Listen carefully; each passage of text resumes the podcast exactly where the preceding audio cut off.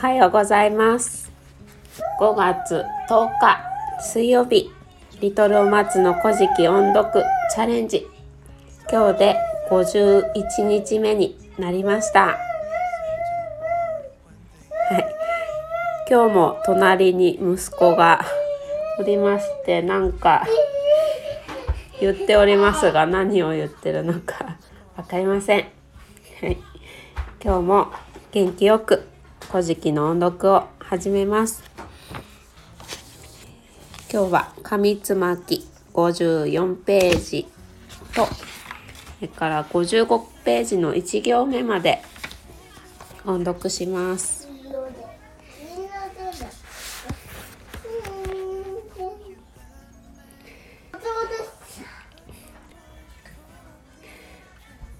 彼そのやかみ姫をばいてきましつれども。そのむか姫すせり姫をかしこみてその埋める子をば木の股に差し挟みて帰りき。彼その子を名付けて木の股の神を言い股の名をミーの神という。この八千穂の神越の国の沼か姫を沼かは姫を呼ばわんとして雪出まししときその沼かは姫の家に至りて歌いたまいけらく。八千穂の神の御事は八島国妻巻きかねて尊し越の国に坂し目をありと聞かしてわし目をありと聞こしてさよばいにありたたしよばいにありかわせ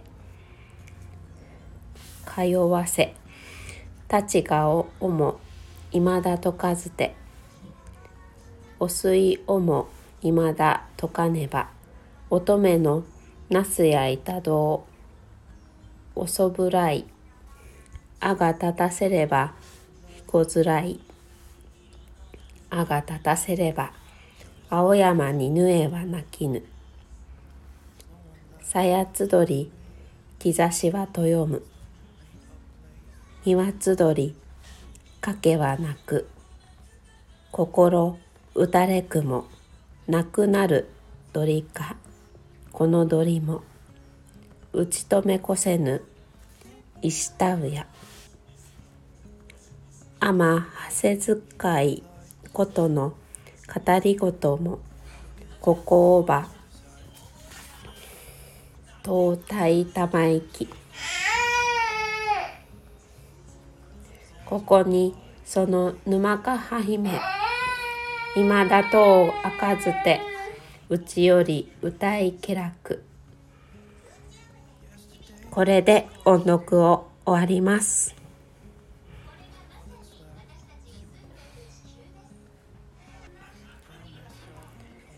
ここからは自分のためのアウトプットをしたいと思います。昨日は大ナムジが大国主と名乗るようになりまして佐野に言われた通り太刀と弓で八十神を追い払って国づくりを始めましたそして大国主は八神姫と約束通り結婚したというところでお話が終わりました。そして今日はセリビメを恐れて八神姫は子供を木の股に残して稲葉へ帰ってしまいました。その子を名付けて木の股の神、えー、股の名をミーの神と言いますと。はい。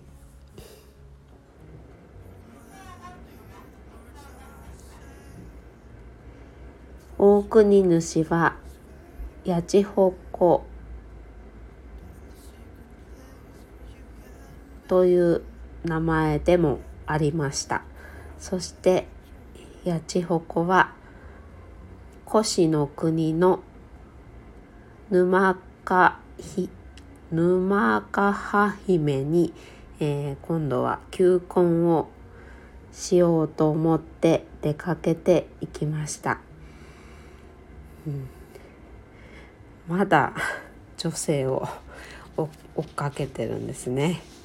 はい。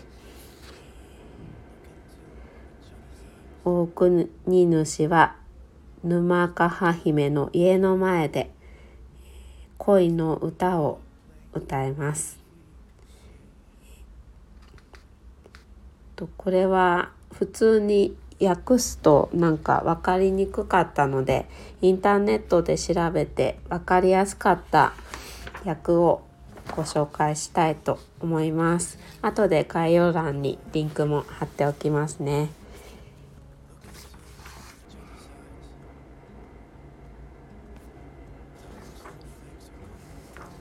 越の国に賢い美しい女神がいると聞いてやってきました。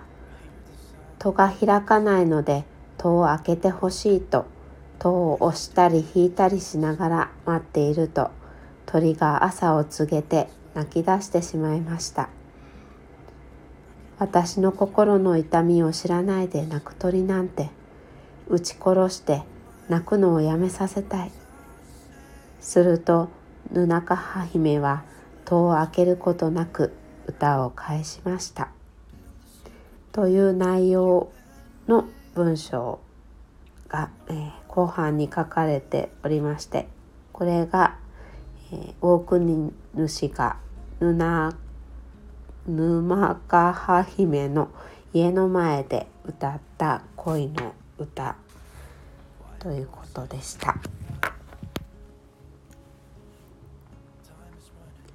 今日も最後までお聴きいただきましてありがとうございました。えー、今日は、うん、今日も今日もいい天気になりそうですね。25度かな私の住んでいるところは。はい、皆さんのお住まいの地域はいかがでしょうか？今日も素敵な一日をお過ごしください。それではまた明日お会いしましょう。